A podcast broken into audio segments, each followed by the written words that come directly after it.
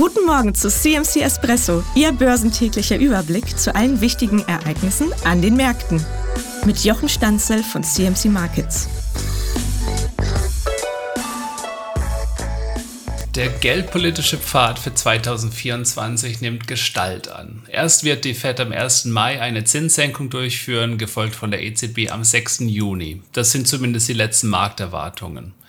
Im Moment scheint es auch so zu sein, dass die Leitzinsen zwar schnell angehoben werden, aber aller Wahrscheinlichkeit nur langsam wieder gesenkt werden können. Dem Germany 40 versetzte der zeitliche und tempomäßige Rückschlag in den geldpolitischen Erwartungen einen Dämpfer. Die geldpolitische Entscheidung in Washington ist aber kein Showstopper für die Börsen. Das geldpolitische Fenster wurde gestern geöffnet, nur vielleicht nicht so sehr, wie das sich einige im Vorfeld erwünscht hatten. Einige Anleger hatten den doch überraschend schnellen Rückgang der Inflation in Richtung des 2%-Ziels der Notenbanken als Signal für eine ebenso schnelle Anpassung der Geldpolitik interpretiert und müssen jetzt die Situation neu bewerten. Die amerikanische Notenbank hat sich für eine konservative Geldpolitik entschieden. Warum sollte die Fed auch in Hast geraten, wenn Einzelhandel und Wirtschaft brummen und der SP 500 Index am Allzeithoch notiert? Die Fed würde ein unnötiges Risiko eingehen, wenn sie die Zinsen zu früh senken würde, bevor nicht feststeht, dass die Inflation sich auch wirklich beruhigt hat.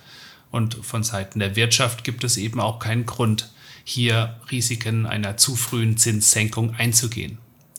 Die Konkretisierung des geldpolitischen Ausblicks der Fed sorgt heute für Kursgewinne an den chinesischen Börsen. Das ist verständlich. Die chinesische Regierung wird durch die bald anstehende Fettzinssenkung in die Lage versetzt, bald stärkere Maßnahmen zu unternehmen, um das Wachstum zu stabilisieren, ohne zu riskieren, dass die eigene Währung zu stark ähm, sich abschwächen könnte. Ganz konkret geht es heute um einen Hinweis eines chinesischen Politikers, der auf größere staatliche Investitionen hindeutete.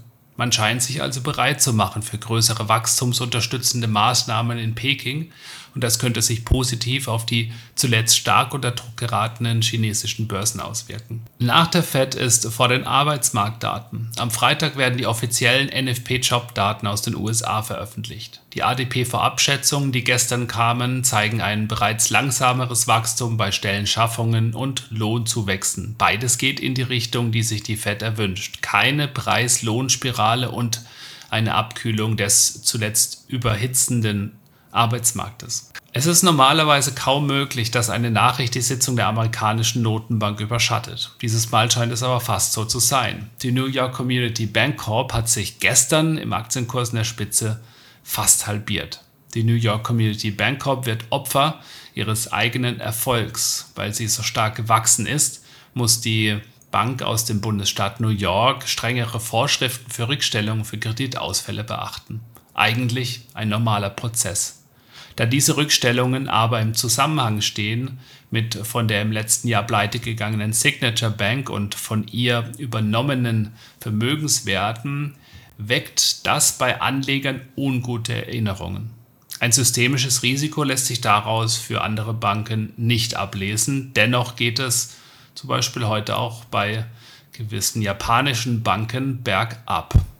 Hier geht es nun auch wieder um das Thema Vertrauen. Wenn die Menschen anfangen, den Kursabsturz der New York Community Bank Corp in Verbindung zu bringen mit der Bankenkrise 2023, dann kommt der gleiche Stein wie letztes Jahr ins Rollen, den man nur schwer und teuer wird aufhalten können.